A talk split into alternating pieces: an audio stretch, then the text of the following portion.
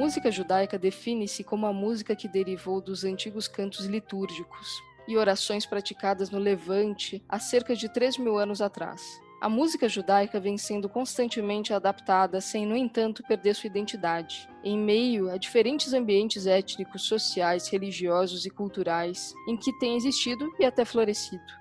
A música do judaísmo é um dos elementos fundamentais para a compreensão das tradições sagradas e seculares da Europa e do Oriente Médio, principalmente por ter sido influenciadora e posteriormente por ter sido influenciada pela música do cristianismo e do islamismo. Essa é apenas uma parte da definição de música judaica segundo o Instituto da Música Judaica no Brasil. O fato é que a música acompanha a nossa história e evolução judaica, nos acompanha em momentos-chave da nossa vida.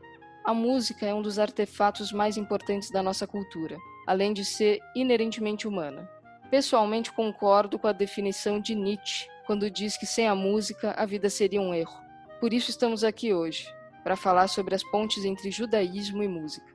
Este é o podcast 5.8, uma iniciativa da CIP, Congregação Israelita Paulista, para discutir o futuro do judaísmo e o judaísmo do futuro. Eu sou Laura Trachtenberg-Hauser, historiadora e socióloga da cultura. E eu sou Rogério Kuckerman, economista, educador e rabino da CIP. Os nossos convidados de hoje são Ale Edelstein, publicitário, ator e Hazan da CIP, e Yair Mal, físico, professor da Universidade Hebraica de Jerusalém e autor do blog Shirim em português. Ale e Yair, contam pra gente quem são vocês dois.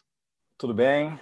Eu sou Yair. Como é que eu vou me definir? Eu sou marido, eu sou pai de três meninas, eu sou israelense, sou judeu, sou físico, sou criança na alma e acho que é isso aí. Olá pessoal, eu sou Ale Edelstein, eu sou na verdade, de formação publicitário e ator, e Hazan, por vocação, cantor litúrgico, descobri há muitos e muitos anos atrás a paixão pela música e a paixão de poder comunicar através da música. Ale e Air, obrigada por estarem aqui, obrigada pelas lindas definições. Aí, entre físico, publicitário, ator, Razan, a gente tem aí um, um debate legal para acontecer no mínimo multidisciplinar. Eu tenho uma primeira pergunta para vocês, que assim, pesquisando um pouco sobre música judaica, percebo que como tudo no judaísmo, o conceito de música judaica pode ter vários significados. Então eu queria perguntar para vocês, vocês se definiram agora, agora eu queria perguntar qual é a definição de música judaica para vocês. O que torna uma música judia ou não? Muita coisa é música judaica. Antes de eu falar da música, para mim o senso o que é o judaísmo é uma coisa muito ampla. Acho que uma palavra que eu posso usar é que os judeus são uma civilização. A gente não é só uma religião, a gente é um povo, é uma língua, é uma cultura, é uma história, são todas essas coisas. Então, o que é a música judaica? É a música que essa civilização faz. Seja essa música sobre temas religiosos ou não. Eu estou falando aqui de Israel, e quando eu ligo a rádio, eu escuto música israelense que não tem nada a ver com temas religiosos, para mim, isso também é música judaica. Eu não chamaria isso de música judaica, mas se você me pressionar contra a parede e falar é ou não é, eu vou falar que é. Pergunta maravilhosa, né? Maravilhosa porque ela é muito subjetiva. E aí eu sou obrigado a já tentar colocar as coisas em caixinhas. A música judaica popular, ela vai me levar para uma resposta. Música judaica litúrgica, que é a minha área de atuação, vou levar para outra resposta. Eu acho que a música judaica e a música universal. Estava pensando ontem, eu ouço muito música, o dia inteiro com música, sou uma verdadeira né, adição, um vício, né, por ouvir música. E eu tenho músicas favoritadas, né, eu tenho mais ou menos 4.500 músicas que eu vou favoritando, eu sou um pouco desordenado, não tenho playlists, né, e eu, eu ouço realmente músicas de muitos lugares. Né? E é muito curioso como às vezes a música começa e eu já consigo reconhecer da onde vem essa música. E ontem mesmo começou a tocar os primeiros acordes de uma música, eu falei, isso é música judaica. E aí eu fiquei pensando, o que faz eu perceber que essa música é judaica? E a resposta é, não sei, mas algo chega, algo chega que me faz sentir esse cheiro, essa sensação de que a música é judaica, ou a música é brasileira, ou a música é espanhola. Isso é parte do que me encanta, né, da magia da música. Tem algo de muito emocional. Eu lembro, eu também sou assim, eu tenho várias músicas curtidas. E que um dia eu estava no carro com uma amiga, aliás, dirigindo trânsito São Paulo, 5 da tarde, mais embrutecida impossível, né? E aí me chega uma música e eu sinto isso, exatamente isso que você falou, nos primeiros acordes. Eu comecei a chorar, porque eu comecei a lembrar da minha bisavó. E minha amiga, assim, que não é judia, me olhando com aquela cara de o que ocorreu aqui, não entendendo nada. Então eu queria fazer um link com uma segunda pergunta. Tem um poeta que eu gosto muito, que a gente perdeu recentemente, que é o Ferreira Goulart. E um dia ele ficou atônito com uma pergunta que fizeram para ele, que é: para que serve a arte? E ele falou, lembrou do primeiro momento que ele se apaixonou por um poema, e ele se apaixonou tanto e aquilo fez tanto sentido para ele que a pergunta não fazia sentido porque estava claro pela paixão dele para que servia a arte. E eu acho que é a mesma coisa com a música. Então eu queria perguntar para vocês se vocês se lembram o primeiro momento que vocês se apaixonaram pela música judaica ou israelense. Eu acho que eu não lembro. Eu cresci com música em casa, música em geral, música israelense. Eu não sei dizer. Eu acho que sempre cresci com Arik Einstein tocando no fundo. Meu pai tocava CDs e sempre permeou o que estava acontecendo lá em casa. Eu me relaciono muito com a música, adoro também, escuto o dia inteiro. Eu gosto de tocar piano também. Não sou nenhum grande pianista, mas está é, tá sempre lá. Para mim, o papel da música israelense desde pequeno teve um grande papel e mais ainda teve depois que eu cheguei aqui em Israel e eu comecei a aprender melhor hebraico e a música ela teve um papel muito importante no meu aprendizado do hebraico. Então, eu não só gosto de música, eu também amo línguas e, em particular, a língua hebraica. É difícil você ler um texto muitas vezes e achar ele ainda interessante, mas música você pode escutar quantas vezes você pode escutar uma canção e ainda achar ela legal e ela ainda vai cada vez bater de um jeito diferente. Então tem a melodia, tem a harmonia, tem tudo que a música traz e a letra eh, vai junto. Para mim, na minha cabeça, a música judaica ou música israelense, tanto a questão da canção em si como da letra e a, a língua, para mim eh, eu não consigo separar as duas coisas. E eu amo as duas de um jeito que eu não sei distinguir eu não tenho uma lembrança, adoraria ter uma lembrança, como ele contou, de casa, mas eu não tenho, eu não tenho. A minha, a minha história com, com a música judaica, ela é tardia e é um caminho bem heterodoxo. O meu caminho com a música judaica, a música israelense, é bem tardio. E é um caminho bem heterodoxo, é uma, uma ligação que não veio de casa. Né? Meus pais eram muito pouco ligados tanto a, ao judaísmo em si, quanto à música. Então eu brinco, essa história é verídica, eu comecei a cantar no coral litúrgico da CIP e o, o teste para entrar foi um rock. Né? Eu realmente cantei um rock e fui aprovado. É, eu não tinha referências de música judaica, eu não estudei em escola judaica, então a minha relação sempre foi com a música. A música me levou ao judaísmo. Então eu fui conhecer Ari Einstein com 20 e poucos anos. A minha primeira lembrança é Naomi Shemer, que eu lembro que aquela voz doce, aquelas melodias me encantaram. Eu falei, opa, tem algo além do Havanaguila. Essa seria a minha primeira lembrança. Eu quero ficar um pouco nas referências poéticas e trazer Yehuda Mihai, poeta israelense, um ícone da literatura israelense, o mais religioso dos poetas seculares. Essa história de que Yehuda Mihai era um Hiluni, mas não tem nenhum poeta religioso que é tão citado em sinagoga quanto Yehuda Mihai. E esse diálogo entre o religioso e o secular é alguma coisa muito presente na cultura judaica contemporânea. Então, Ale, queria começar com você e te perguntar sobre como você vê esse diálogo entre a musicalidade, né? você falou que tem dois caminhos da, de o que é música judaica, um lado que é o popular e um lado que é a música litúrgica, e queria te perguntar um pouco sobre o diálogo entre esses dois caminhos. Eu acho que esse, esse diálogo ele é inevitável e ele é sadio vamos lá, voltando um pouquinho e sem ter a pretensão histórica assim, mas até porque, né, com a Laura aqui, não vou me atrever. Mas assim, quando os judeus moravam em guetos, eles tinham muito pouca influência externa. Isso se refletia em toda a expressão artística inclusive, é, dando um salto para o iluminismo, quando os, os, judeus começaram a sair. Se você pega a música sacra, a música que era feita nas igrejas e a música judaica feita na Alemanha pelo final do século XVIII, tem muita similaridade, né? musicalmente falando. E dando um outro salto, a gente vai para os Estados Unidos na década de 50, você vê que a música judaica começa a ser influenciada pela música folk, violão, voz, violão, e eu acho isso sadio e acho natural. Os limites do que, que pode, do que, que não pode, aí é uma discussão enorme, aí é outro podcast só para a gente falar. Mas é, eu não tenho esse purismo em falar, não, isso não pode acontecer no campo da sinagoga. Eu acho que é, é natural, ainda mais a gente está dando outro salto, século XXI, olha quantas influências, quanta coisa a gente absorve. Então é natural que a música litúrgica, a música que se faz na sinagoga, seja um reflexo disso, assim como os rabinos levam referências culturais, sociais para suas prédicas, né? E que bom que fazem isso.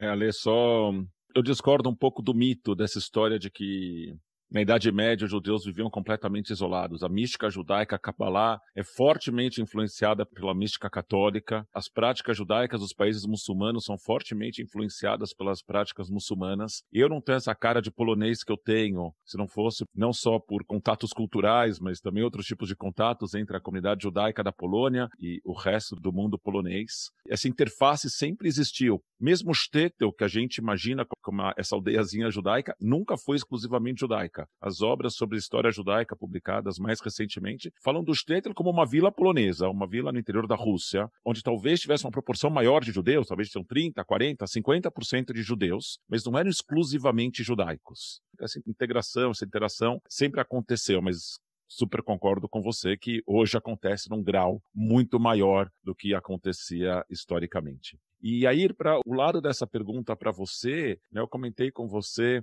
que o meu cantor israelense favorito é o Yehuda Poliker, que tem uma musicalidade super influenciada pela origem da família dele na Grécia. O Ale falou um pouco de estar tá escutando rádio, escutar o comecinho de uma música e perceber que é judaica. Mas em Israel, a gente tem esse conceito de kibbutz galuyot, a união das diásporas, que faz com que as influências exercidas sobre a música israelense venham de todo mundo, inclusive da música brasileira. Eu queria escutar um pouco de você, como você vê esse intercâmbio, essas influências, quanto tem de alguma coisa que é indigenamente israelense ou que está se instituindo como originalmente israelense, quanto é a soma de várias influências? Eu acho que o que tem mais de característico na música israelense é a capacidade de fazer remix de todas as fontes das quais ela bebe. Isso não é, obviamente, exclusivo da cultura israelense, nem da judaica, todos os povos fazem isso. E a gente vê isso, eu vivendo aqui, escutando as músicas em hebraico, a gente vê isso na rádio. Você escuta Yuda Poliker, que ele está tocando melodias gregas, e você escuta música mizrahit, que tem um sabor árabe, e você escuta rock, você escuta reggae em hebraico e tudo. E se você pensar, ah, mas qual é a música israelense original? Essa que não tem as influências das últimas décadas. Aí você vai pensar nas músicas dos anos 40 e 50, que é música com acordeão, com melodia russa. Qual que é a música tradicional israelense? A tradicional israelense é você pegar de alguma cultura e readaptar e você reler a letra, a melodia, a harmonia numa ótica diferente. Todo mundo faz isso e Israel também, aqui em Israel também se faz isso em todos os lugares. E eu acho que isso é isso é o que tem de mais excitante no desenvolvimento cultural.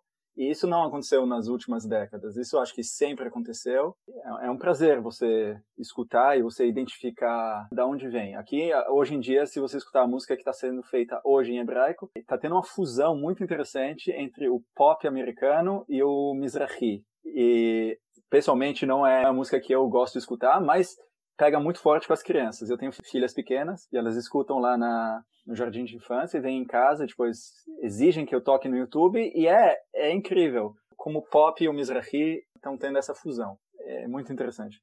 Ontem vi no um vídeo de uma passagem do telejornal israelense que falava sobre a melodia que Israel inteira canta para acender as velas de Hanukkah. A gente está no oitavo dia de Hanukkah, ontem à noite a gente acendeu as últimas velas. E essa matéria que falava que Israel inteiro usa uma melodia. E você podia achar que o, o, jornalista falava sempre que você procura num site, a origem da melodia fala tradicional. Ele fala, mas não é. Essa melodia foi escrita por dois irmãos que migraram da Europa para os Estados Unidos no começo do século XX e escreveram uma melodia que nos Estados Unidos todo mundo canta.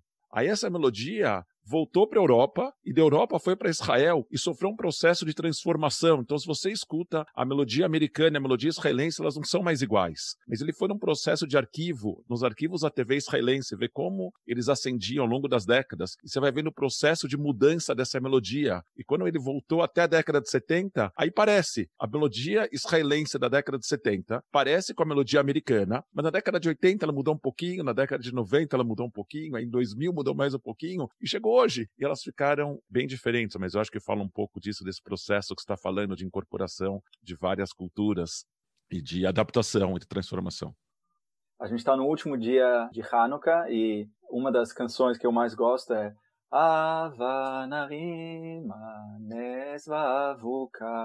Essa música, a letra em hebraico, a melodia de Handel, não é um judeu. E a gente adaptou e todo mundo canta e ninguém sabe ah, que Handel escreveu uma obra Judá Macabeu, e agora, agora é nosso. Como assim? É, é, de todo mundo. E eu adoro isso, eu me delicio com achar essas coisas. Falando justamente desses mix culturais, eu queria perguntar para vocês se vocês sentem impacto da música brasileira na música israelense e na música litúrgica, se existe assim um, uma influência grande e vice-versa, né? Se a música israelense está vindo para o Brasil de alguma maneira, está vindo mais, o porquê do xirim existir no final, se houve uma demanda disso, pergunta para os dois. Eu não vejo muito, assim, quer dizer, eu não posso, não posso responder como é a influência lá, né? Eu, eu sei que tem, eu sei que a música brasileira é muito rica, muito potente e influencia musicalmente muitas outras culturas. Eu sei que Israel bebe da fonte da música brasileira. O inverso, eu arriscaria dizer que não, né? Eu não vejo na música popular brasileira que chega a influência da música israelense. No campo litúrgico, eu não. Aí eu sou um pouco mais purista, assim. Né? Eu já participei de congressos de Razanut, de música litúrgica, e a gente tem essa pecha de, de exótico. Ah, you're from Brazil! Uau! Né? Aquela coisa assim. Né? E aí várias vezes eu já recebi pedidos ou até várias perguntas.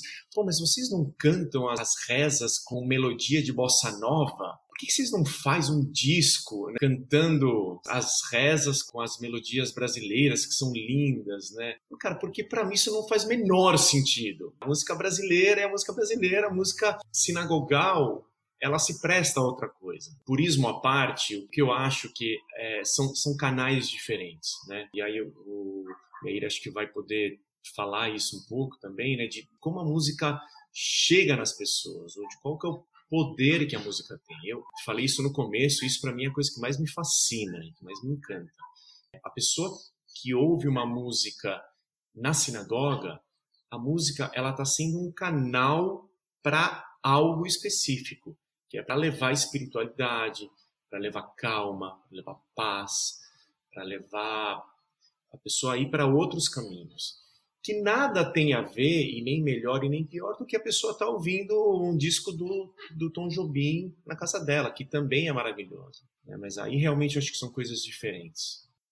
Sobre a influência da música brasileira na música israelense, existe, já foi mais forte do que é hoje. A gente pode falar dos anos 80, Mati Caspi, ele é um grande ícone da música israelense que é, trouxe a música brasileira para o hebraico, não só ele, Eud Manor traduziu para o hebraico muitas canções e tem várias outras. Existe, eu posso dar dezenas de músicas eh, brasileiras que foram traduzidas ao hebraico e muitas são conhecidas, mas essa onda acho que já foi forte e já passou. Dos últimos anos eu posso dizer a única coisa mais brasileira que aconteceu no cenário israelense é tem uma dupla de pop chama Static VBNL e um deles, é, acho que ele fala um pouco de português, eu não sei bem a história, eles fizeram uma música chamada Tudo Bom. E aí foi uma febre aqui, Kol Beseder, tudo bom, tudo bom. E de tanto que você escuta, você acaba gostando. Se você escuta suficientes milhares de vezes, que nem as minhas crianças exigem, então tá na boca de todo israelense, todo mundo sabe o que é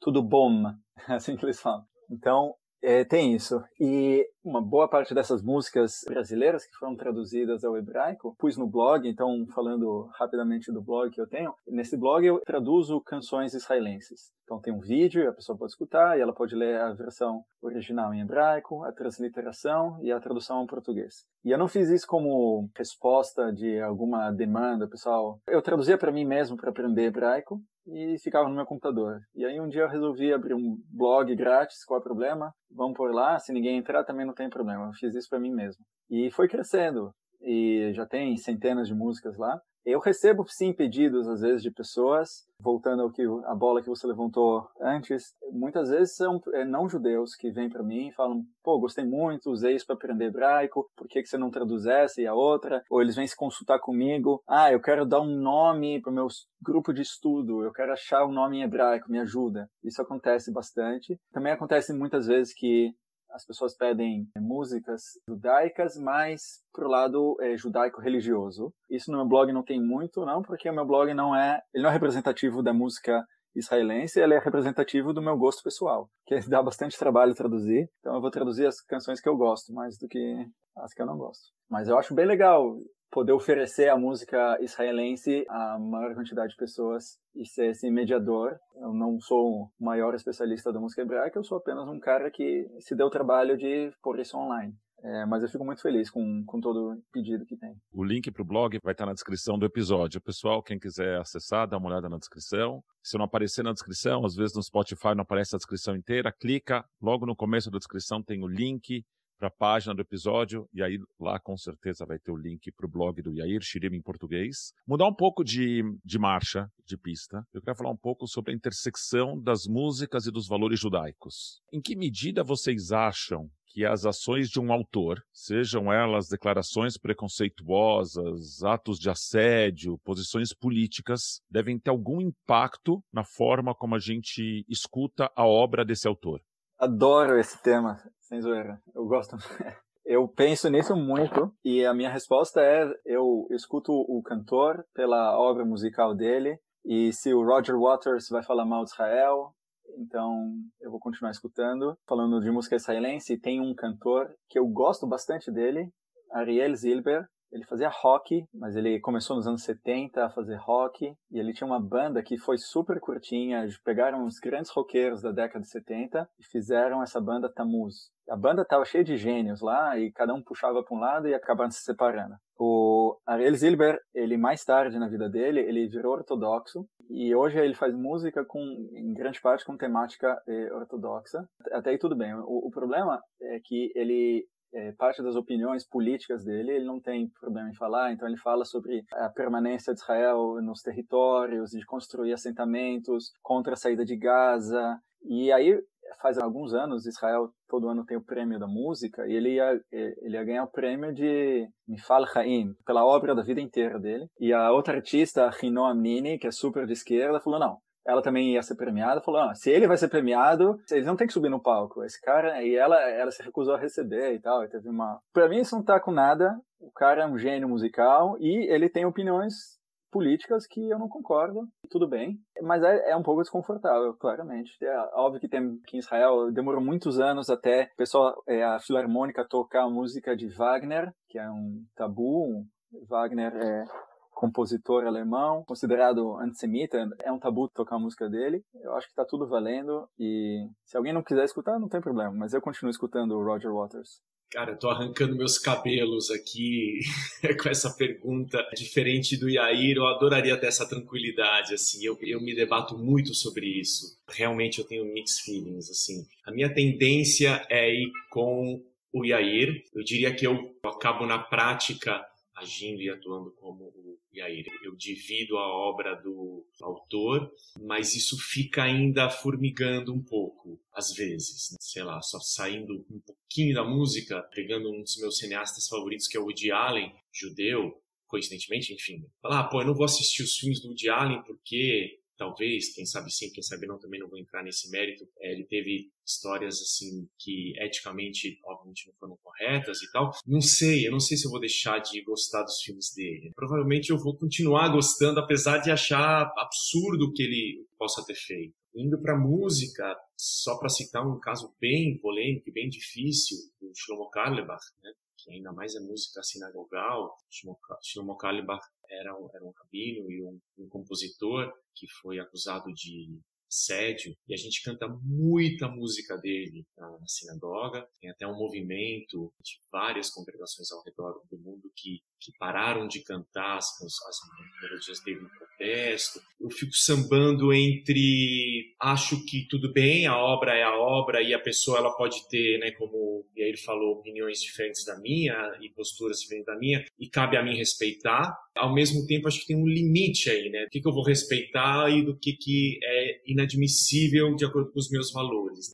Acho que é sadio a discussão e é sadio a gente tá é, a gente poder falar disso e poder ter isso em mente. Acho que isso é o mais importante, independente das nossas decisões. Lê, só para lembrar o primeiro episódio desse podcast que a gente falava que a gente queria resgatar a possibilidade de fazer perguntas, inclusive perguntas incômodas, e esse debate é o que interessa, né? A gente não tem aqui uma agenda de a gente quer essa resposta aquela resposta. A gente quer poder revirar essa mistura toda. E só para lembrar que no caso do Shlomo Karlebach tem um movimento que diz, teve várias histórias, tem sinagogas que ficaram um ano sem cantar as músicas dele. BJ, em Nova York, Bnei Joshua, eu acho que é uma dessas, com um ano sem cantar nenhuma música, nenhuma melodia dele, e depois para decidir como ia fazer, tem várias sinagogas que decidiram manter as melodias, mas remover qualquer atribuição à pessoa, quer dizer, fica a obra, mas quase como um cancelamento, antes do termo cancelamento entrar na moda, é como se o nome do sujeito fosse cancelado, mas eu acho que esse encontro com o impacto que essas ações têm na obra é um debate super saudável a gente. Não tenho certeza quanto a gente consegue de fato separar o criador da criatura, né, o autor da obra que ele criou. Também não sei quanto sentido faz a gente apagar essa obra que, depois de publicada, se transforma um pouco em um domínio de todos nós. Mas acho que o debate está aí colocado. Olha, eu devo dizer que eu fico muito. Eu sofro com isso. eu sofro demais, que nem o Alê. Eu queria muito ter também a paz de espírito do Iair. Eu concordo com ele, racionalmente eu concordo com tudo que ele disse, mas eu sofro. E até conversando com uma amiga outro dia, a gente falou: pô, né? A gente é a favor de todas as causas de direitos humanos. LGBT, feminismo. Eu ainda coloquei, né? Eu sou judia ainda por cima. Eu não vou ler mais nada da literatura clássica, nem vou ouvir mais nada se eu for me ater a ferro e fogo a todas as causas. Mas eu entendo e sofro com isso. Eu acho que enquanto vocês discutiam, veio uma música na minha cabeça que é o Divino Maravilhoso do Caetano, na voz da Gal, que é é preciso estar atento e forte. Então, estando atento e forte já ajuda muita coisa. Vamos então para a nossa pergunta final antes das dicas culturais. Na opinião de vocês, quais pontes a gente pode construir entre judaísmo e música que ainda não estão sendo construídas?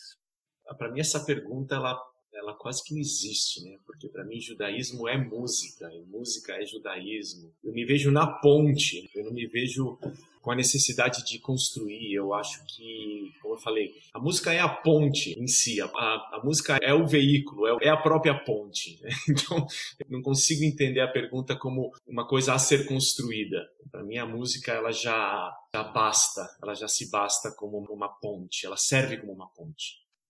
Eu vou te dar duas respostas diferentes. A primeira é que eu comecei falando que, para mim, eu posso definir o judaísmo como um negócio super amplo. Então, eu posso falar que qualquer música israelense feita em hebraico aqui em Israel é uma música judaica. Então, e todos os dias isso já está sendo feito.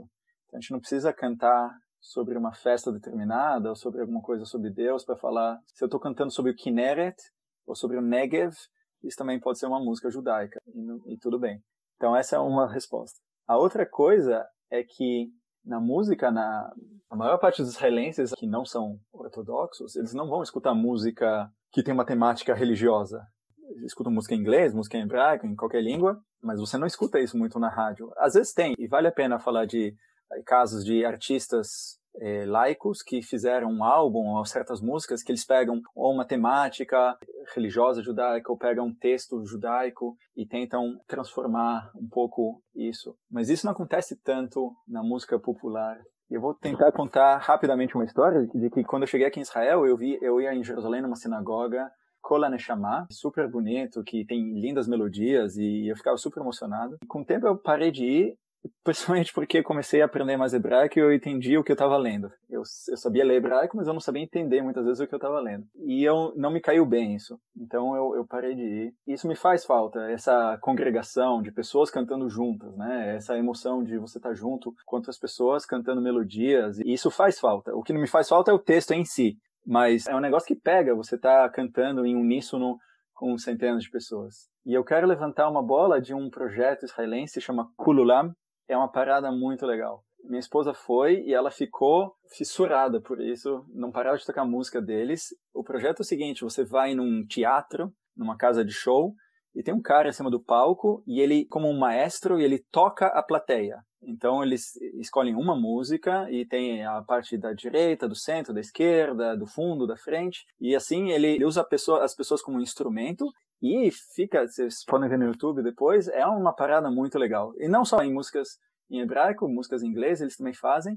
Eu acho que ela teve aquela experiência de conexão profunda que normalmente a gente, a gente associa ela à experiência religiosa, que quando você está com centenas de pessoas cantando Kol Nidrei Beyachad, é uma coisa impactante. E de repente você pode experienciar isso pela música, esse é o papel da música. Quando você está numa casa de show com 500 pessoas, cantando uma música do Arik Einstein, todo mundo junto e, e te pega até um fundo. Isso é uma ponte. Kululam é um projeto judaico fundamental. E não importa que música que eles estão tocando.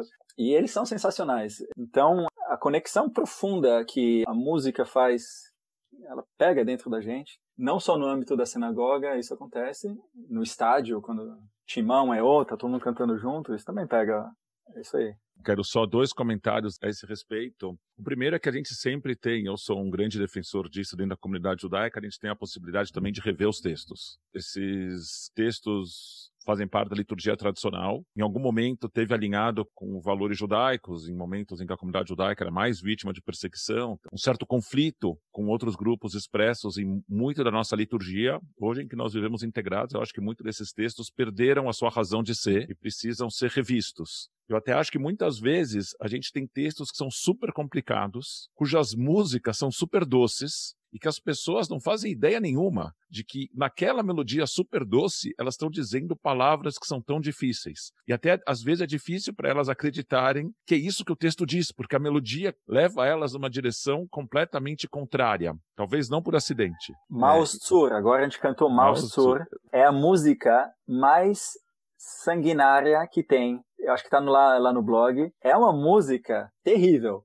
terrível, mas a melodia é tão legal. Eu queria te dizer, Yair, que Maustur eu acho que não está no Shirme em português, está no Conexão Israel, um artigo teu fenomenal falando do Maustur. A gente, na primeira noite de Hanukkah, quando acendeu as velas, o Gui Pasmanik fez uma fala sobre o Maustur, usou bastante do texto do, teu artigo no blog para contextualizar e falar um, um, pouco dessa história. Normalmente a gente faz essa pergunta sobre as pontes para os nossos convidados, mas eu vou me permitir é, responder em parte também. Tem iniciativas da comunidade judaica americana que eu acho que poderiam dar super certo aqui. Uma delas chama Avanashira. É um acampamento de verão em Wisconsin que reúne Hazanim, músicos, pessoas interessadas em música judaica, não necessariamente do ponto de vista profissional, para passar uma semana criando música judaica, cantando junto. Eu acho que tem iniciativas que a gente pode desenvolver. Eu concordo, Ale, que a música é a ponte em si, mas eu acho que a gente pode criar novas vias, ampliar a largura dessa ponte. Bom, gente, vamos então para o nosso momento final que a gente adora, que é o da dica cultural. Tendo a achar que será algo relacionado à música. Agora, eu gostaria de começar com uma dica que é a música Quando Eu Estiver Cantando, que eu acho que é de autoria do Renato Russo, mas eu adoro a versão do Cazuza, principalmente a versão que ele estava no final da vida e cantava essa música. E gostaria também de indicar o grupo Chorolé, que eu gosto muito, que é um grupo de chorinho formado por brasileiros e israelenses. Israel às vezes vem para o Brasil também, e é super legal essa mistura. A minha dica é de um cantor israelense que eu adoro, ele chama Shlomo Gronich, Shlomo Groner não é dos mais famosos, não está linha lá no topo da, da lista, mas eu adoro. é um cara doidaço, um maluco, ele toca piano e ele tem uma pegada que é, muito, é difícil escrever. Às vezes você escuta umas músicas dele, quem é esse bizarro cantando? E ele é um bizarro mesmo, mas eu adoro, não tem o que fazer. Aí, especificamente eu vou falar de uma canção, eu posso escutar dez vezes por dia, todos os dias. A música é Al Natelech. Al Natelech é Por favor, não vá embora. O que, que é essa música? É o maior remix que eu conheço. A música vai em três pedaços. A primeira vez, Shlomo Groner está tocando o prelúdio em C maior de Bach, do Cravo Bem Temperado, música tradicional, super famosa. Ave Maria também é um remix desse também. Na segunda vez ele põe uma melodia, e na terceira vez que ele toca a mesma música, ele começa a cantar. Qual é a letra que ele canta? É uma poesia traduzida ao hebraico de um cara indiano. Ah, eu não vou nem saber falar o nome dele. Esse cara indiano foi o primeiro não europeu a ganhar um prêmio Nobel de literatura. Então, isso em 1913. Traduziram a poesia desse indiano, desse bengalês, para o hebraico o Shlomo Groner pegou a letra e musicou em cima do cravo bem temperado do Bach. E essa adoro, eu fico emocionado cada vez que eu escuto, e isso para mim é profundamente judaico. Uau, não conheço assim. Vou, vou ouvir, fiquei super curioso para ouvir. Shlomo Groner, a gente canta toda semana na sinagoga. se você morasse no Brasil, você podia vir na CIP e ouvir. A gente canta Ilufinu, Aleshirakayam. Melodia linda dele, um texto lindo, né? Uma poesia bíblica linda.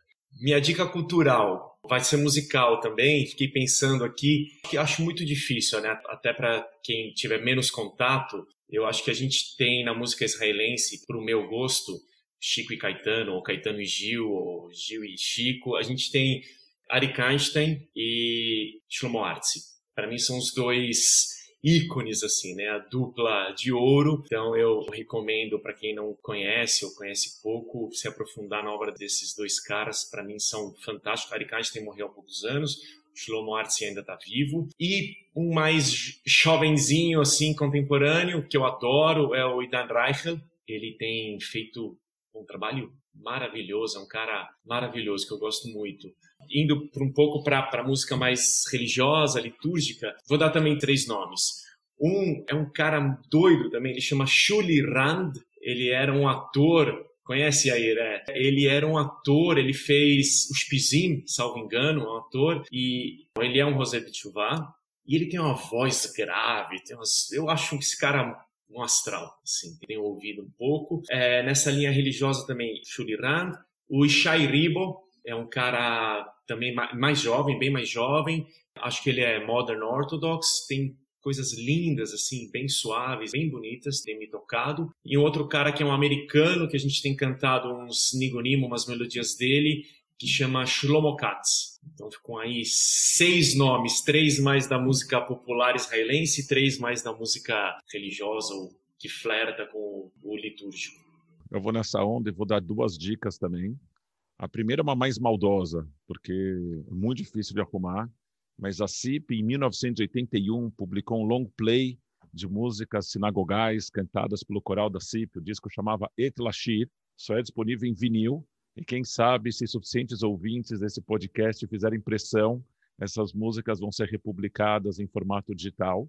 Eu sou fãzaço, tento a toda oportunidade que tenho trazer de volta algumas dessas melodias, algumas delas escritas pelo maestro Carlos para esse disco. Então, essa é uma dica mais difícil. Uma segunda dica é uma música israelense que eu adoro, que foi tema de um seriado chamado Srugim, que o pessoal brincava que era a versão de Friends com a ortodoxia moderna. E a música se chama Ana Efne, de um sujeito chamado Eres Levari. E essa música, se você olhar a letra, ela é cheia de referências religiosas e místicas. É uma música que não é uma música sinagogal, não é uma música litúrgica, mas é uma música cheia de referências da literatura judaica. Me toca toda vez que eu escuto. Eu realmente Gosto muito dela. E bom, pessoal, a gente vai ficando por aqui. Eu quero agradecer o Yair e o Alê pela participação de vocês dois, a Laura pela parceria na condução do podcast e a Missa, que ninguém escuta, mas que faz a mágica da edição dos episódios. A gente vai continuar explorando qual é o futuro do judaísmo e construindo juntos o judaísmo do futuro.